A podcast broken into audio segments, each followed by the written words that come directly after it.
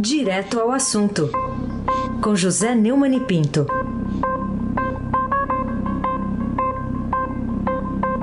Neumani, bom dia. Bom dia, Raíssem Abdul Baki. Raíssem Abaki, o craque. Bom dia, Carolina Herculin. Bom, Bom dia. dia, Almirante Nelson. Bom dia, Diego Henrique de Carvalho. Bom dia, Emanuel. Chefe da família Bonfim de Alice Isadora. Bom dia, Afrânio Vanderlei. Bom dia, ouvinte da Rádio Eldorado, FM 107.3. Raíssen Abate, o craque. Vamos começar aqui, Neumann, com o déficit da Previdência. Engloba... Não me fale. É, pega aqui a União... É um frio da... na barriga. Dá, né? É a Previdência da União, que pega aí INSS, servidores. Esse déficit atingiu 268 bilhões 798 milhões em 2017, quase 269, 270. E ainda há quem acredite que é, é o que? É lenda urbana, é isso? Dá até um frio na barriga. As contas do INSS registraram um déficit de 182 bilhões e 450 milhões em 2017, segundo divulgou a Secretaria de Previdência do Ministério da Fazenda. Já o déficit da Previdência dos servidores foi de 86 bilhões e 348 milhões. O rombo do INSS cresceu 28,8%, uma alta de 32 bilhões e 717 milhões em relação verificada em 2016, quando o déficit ficou em 149 bilhões e 700 milhões. O secretário da Previdência, o Castelo Caetano, disse que houve um aumento de 4,6% na arrecadação do INSS no ano passado, compatível com o crescimento do PIB. Mas a despesa previdenciária avançou mais rápido, 9, quase 10%, 9,7%. Vamos ouvi-lo. Isso aí, segundo ele, justifica o aumento acelerado do rombo.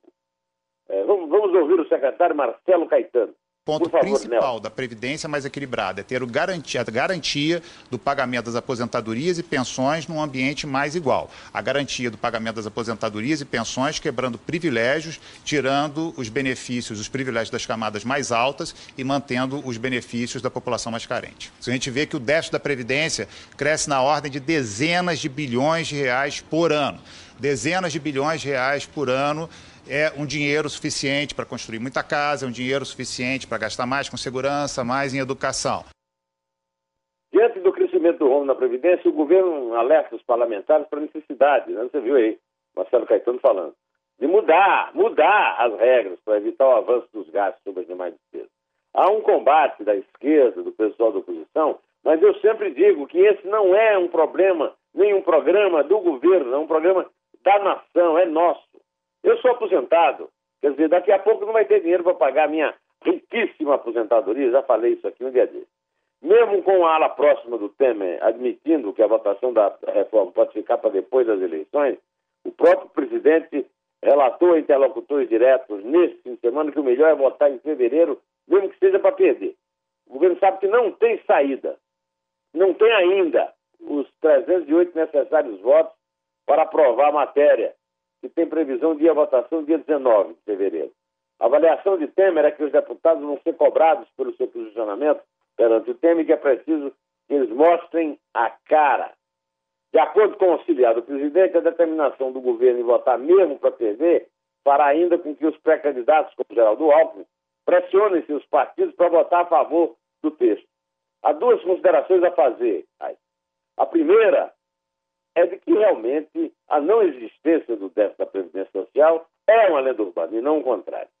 Como estão se comportando as contas públicas, não dá para imaginar uma situação sequer razoável para o futuro, futuro próximo. A segunda é que, em vez de ficar fazendo barganha e comprando votos, o governo teria de apresentar ao Congresso uma reforma que realmente acabe, como disse o, o, o Marcelo Caetano, os privilégios inaceitáveis de políticos e funcionários têm condições especiais enquanto o pobre paga sempre a conta e arca com a despesa. Com tantos privilégios e exceções, não vai, aceir, não vai aparecer ninguém que aceite fazer esse sacrifício e aí vai pressionar deputado para se prejudicar. É ou não é? Carolina Ercolim. É, inclusive tem matéria hoje aqui no Estadão falando que o militar, por exemplo, pesa 16 vezes mais né, no rumo da Previdência que um segurado comum aí do INSS. Isso aí é um dos privilégios. É. E eles já estão cobrando agora aí auxílio moradia. E, e isso aí tá é. No, no, é o principal título do portal do Estadão, ah, no seu computador. Abre e veja. É isso aí. Bom, mudando um pouquinho de assunto, a Aeronáutica divulgou o resultado da perícia sobre a queda do avião em que estava o ministro do Supremo Teori Zavascki e o resultado renega a teoria conspiratória do atentado. Você se surpreendeu, Neumani?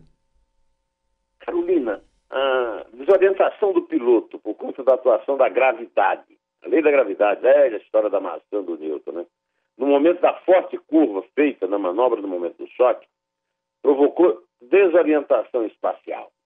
E as condições meteorológicas adversas então, esses dois foram os principais fatores que contribuíram para o acidente, realmente um acidente, ocorrido em Paraty, em 19 de janeiro do ano passado, ou seja, um ano, né? um ano e pouco, provocando a morte do ministro do Supremo Tribunal Federal, Teori Zavascki, e mais quatro pessoas.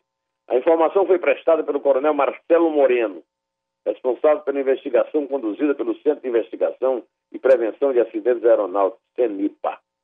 De acordo com o coronel Marcelo Moreno, não houve qualquer indício de sabotagem da aeronave, como chegou a ser levantado anteriormente. O coronel disse o seguinte: em caso de indício de crime, o CENIPA interrompe a investigação e repassa as informações da Polícia Federal. E os elementos de investigação não sustentaram indício de interferência ilícita. Ele disse ainda que a Polícia Federal chegou à mesma conclusão. Por conta do acidente, a Força Aérea emitiu duas recomendações à Agência Nacional de Aviação Civil, ANAC, que se divulgue os ensinamentos do acidente, para que haja fomento a uma cultura do, de avião executiva de que requisitos mínimos de operação sejam valorizados.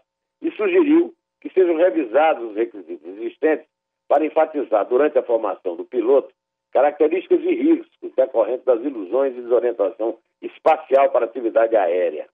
Na época do acidente, eu, eu reclamei muito eh, desse, dessa, que eles chamam de protocolo. Né?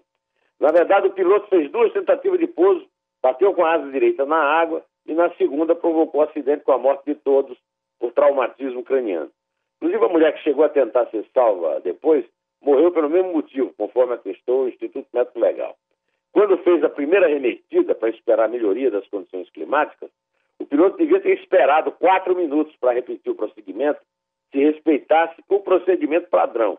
Mas ele não seguiu também essa recomendação e tentou um novo pouso, que resultou na tragédia dois minutos e dez segundos depois. Foi detectada apreensão e estresse do piloto por parte dos investigadores. No avião, na aviação executiva, conforme relato dos investigadores, é muito comum a pressão por realização de voos naquela região, no momento desejado, é, é, ignorando-se as regras obrigatórias de segurança. Isso é que deve ser evitado. É isso que evita acidente, não é ficar dizendo que houve, é, que houve é, um atentado e tal. A teoria conspiratória é sempre uma forma de mostrar rejeição ao inesperado, que envolve acidentes do tipo e a morte. Né? Não tem razão de ser nesse caso. O importante agora é que a autoridade responsável divulgou um novo protocolo de comportamento e prometeu melhorar esse, esse protocolo. E isso pode evitar ou até reduzir novos acidentes mas temos de conviver com a fatalidade de que nunca vai ser possível chegarmos ao acidente zero raiz sem abaque, o craque. Muito bem, vamos falar aqui agora de uma novela, não é aquela que você acompanha lá da Sofia? É, uma... é a novela do Puxa Estica. É... é... Essa é outra. Você gosta da Sofia, né? Uh, o... Essa é do, da posse lá da Cristiane Brasil, deputada lá no Ministério do Trabalho. E agora o. Quem é mais enrolada, a Cristiane Brasil ou a Sofia? Ah, acho que é essa daí da Cristiane Brasil, né? Tá mais é, enrolada. É, acho que tem mais problemas. Tem, é, né? a, a, a, Sofia também teve problema na justiça trabalhista. Né? Ah, é, trabalho escravo, não é isso? É. É, então tá bom. Mas o, o vice-presidente do Superior Tribunal de Justiça, que é o ministro Humberto Martins, divulgou ontem comunicado afirmando que é sim competência do STJ de decidir para decidir sobre o assunto. Como é que fica agora então essa novela da posse da Cristiane Brasil? É, o ministro respondeu a um pedido da, da presidente do Supremo Tribunal Federal, a ministra Carmen Lúcia, e prestou esclarecimento sobre sua decisão que liberou a posse da deputada Cristiane Brasil PTB do Rio de Janeiro, a filha do Roberto Jefferson, dono do partido, ex-presidiário. Como ministra do Trabalho, agora suspensa temporariamente por decisão de Carmen. Na resposta, Martins também tornou disponível a íntegra de sua decisão, que derrubou a liminar da suspensão de posse dela. Nela, Martins concorda com os argumentos apresentados pelo governo de que haveria risco à ordem pública e econômica. Imagina como é importante a Cristiane Brasil, hein? Na demora da nomeação da ministra e de que não há previsão legal que vede a nomeação de um ministro por causa de uma condenação trabalhista. Agora o processo está com vista à Procuradoria-Geral da República. Martins afirma que é de competência do Superior Tribunal de Justiça julgar a questão jurídica em torno da posse, porque o STJ é o responsável por analisar as normas infraconstitucionais que giram em torno do artigo que define os princípios da administração pública, como a moralidade, que era citada na decisão da primeira instância que suspendeu a posse da deputada no dia 8 de janeiro. Essa festa de estica e puxa da Xuxa, do show da Xuxa, abala a força do judiciário e exibe a desorganização do executivo, mostrando a atual fragilidade do Estado de Direito no Brasil, dependendo de caprichos ideológicos de uns e interesses subalternos de outros.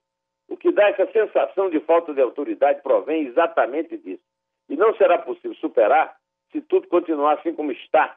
Entregue a Deus dará, como eu digo, tudo como dantes no cartel, cartel e não quartel, de Abrantes, Carolina Ercolim.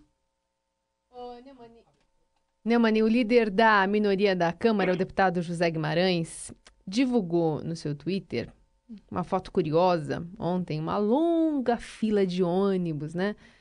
Você olhava lá, identificava alguns ônibus diferentes, mas enfim, né, na legenda que se tratava da caravana rumo a Porto Alegre em solidariedade a Lula.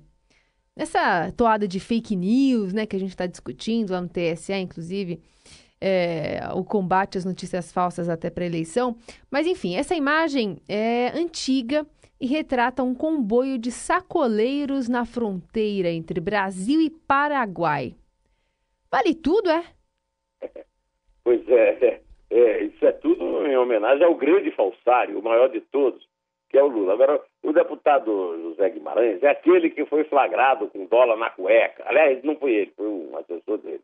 Que por isso ele passou a ser conhecido como Capitão Cueca.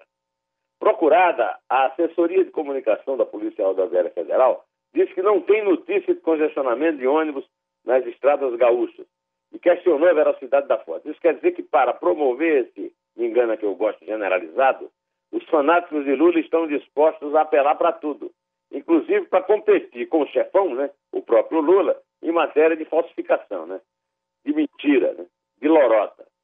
Mas isso não é novidade. Ninguém vai esperar que esse truquinho vagabundo influa no resultado final da votação do PRF4. Ou você acha que influi? Ah, acho que não, né? Os embargadores vão tá ali pelo perfil deles até agora, né? Do que eles já julgaram em outros casos, né? Mas já que você falou nesse assunto, Neumann... Os acha... são rigorosos. É, são rigorosos. Até mais do que a primeira instância. 90 né? e tantos por cento de aprovação, né? É, isso Cada um fez essa conta aí. 90 é, e tantos por cento. É por aí. Mas você acha conveniente restringir uh, o acesso ao entorno lá do Tribunal Regional Federal da Quarta Região a partir agora, já do meio-dia de hoje, né, véspera do julgamento, recurso do ex-presidente Lula, lá no caso do triplex do Guarujá?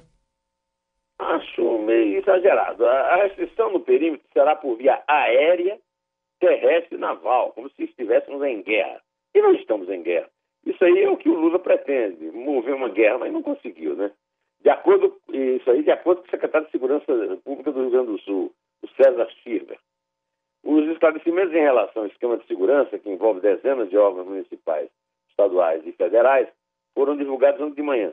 Mas Schirmer evitou qualquer detalhamento em relação aos custos e ao tamanho do efetivo envolvido na operação e disse apenas, eh, Carolina, que as forças de segurança integradas terão o efetivo necessário para garantir a manifestação dentro dos princípios constitucionais. Posso estar enganado, não me considero dono da verdade, mas nada disso me parece conveniente. O melhor é deixar tudo correr no clima de normalidade, pois não há nada de anormal no julgamento de um acusado, seja ele quem for. Concordo, aliás, com a colega Eliane Cantanhede, que daqui a pouco vai fazer o comentário dela aqui no Jornal Eldorado. a Eliane está abrindo a sua coluna hoje no Estadão com um texto é, chamado Parafernália em Porto Alegre, né, é, da sua coluna, tem uma chamada na primeira página. Né? Segundo ela escreveu, e eu concordo, isso é tudo que o ex-presidente Lula queria. O centro de Porto Alegre criado por terra, água e mar, água e ar, com atiradores de elite por toda parte e cenário de filme de ação para que os três desembargadores do TRF4 possam dar um veredito amanhã pela sua condenação à absolvição. Imaginem as imagens, escreveu Eliane. O Lula, por sua vez, está cumprindo o papel dele. Não para de falar, de um canto para o outro, foi para Porto Alegre, mas disse que volta, e ninguém poderia esperar algo diferente de sua parte. O Almirante Nelson, o Diego me prometeu uma falinha de Lula. Você pode colocá-la no ar, por gentileza? Eu não estou acima do bem e do mal. Eu só quero justiça. Eu só quero que, quem sabe, no dia 24, já que está na segunda instância, sabe, os desembargadores digam claramente qual é a culpa e qual é a inocência do Lula. Um cidadão que nem leu disse que era maravilhosa a acusação. O outro leu não sei quantas mil páginas em apenas seis horas. Então, Uh, eu estou na expectativa de ver o que, que vai se dar na justiça brasileira. Eu não serei a primeira vítima de erro judiciário, uh, talvez não seja a última, mas eles têm que saber que eles lutam, estão lutando contra alguém que respeita a justiça, mas não tem medo de mentira. Eu, se eles me provarem, eles têm chance de me desmoralizar. Eu estou pedindo uma prova há quanto tempo? Eles podem me desmoralizar. Pega uma prova, vai para a televisão e me desmoraliza. O Lula é o rei da pantomima. E tanto quanto a sua classe sabem muito bem que somente uma pressão externa muito grande poderia alterar sua situação jurídica, garantindo-lhe a reforma na segunda instância da decisão de Sérgio Moro na primeira, que o condenou a nove anos e meio. Os brasileiros de boa fé estão em casa, esperando o veredito de forma mais tranquila e pacífica possível, pois eles sabem que neste momento em que a crise que Lula e o PT provocaram, ainda não foi debelada essa crise.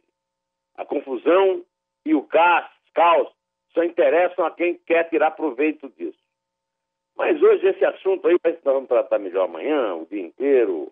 Inclusive eu vou estar com você, né, Raíssa, lá naquele programa lá das 11 horas, na TV Estadão. Estadão Discute. Estadão Discute. Amanhã às 11. Amanhã às 11 horas. Então, por hoje, vamos tocar uma musiquinha em homenagem a outra novela. Não é a novela da Sofia, é a novela da Cristiane. É a festa do Estica e Puxa da Xuxa, Almirante Nelson.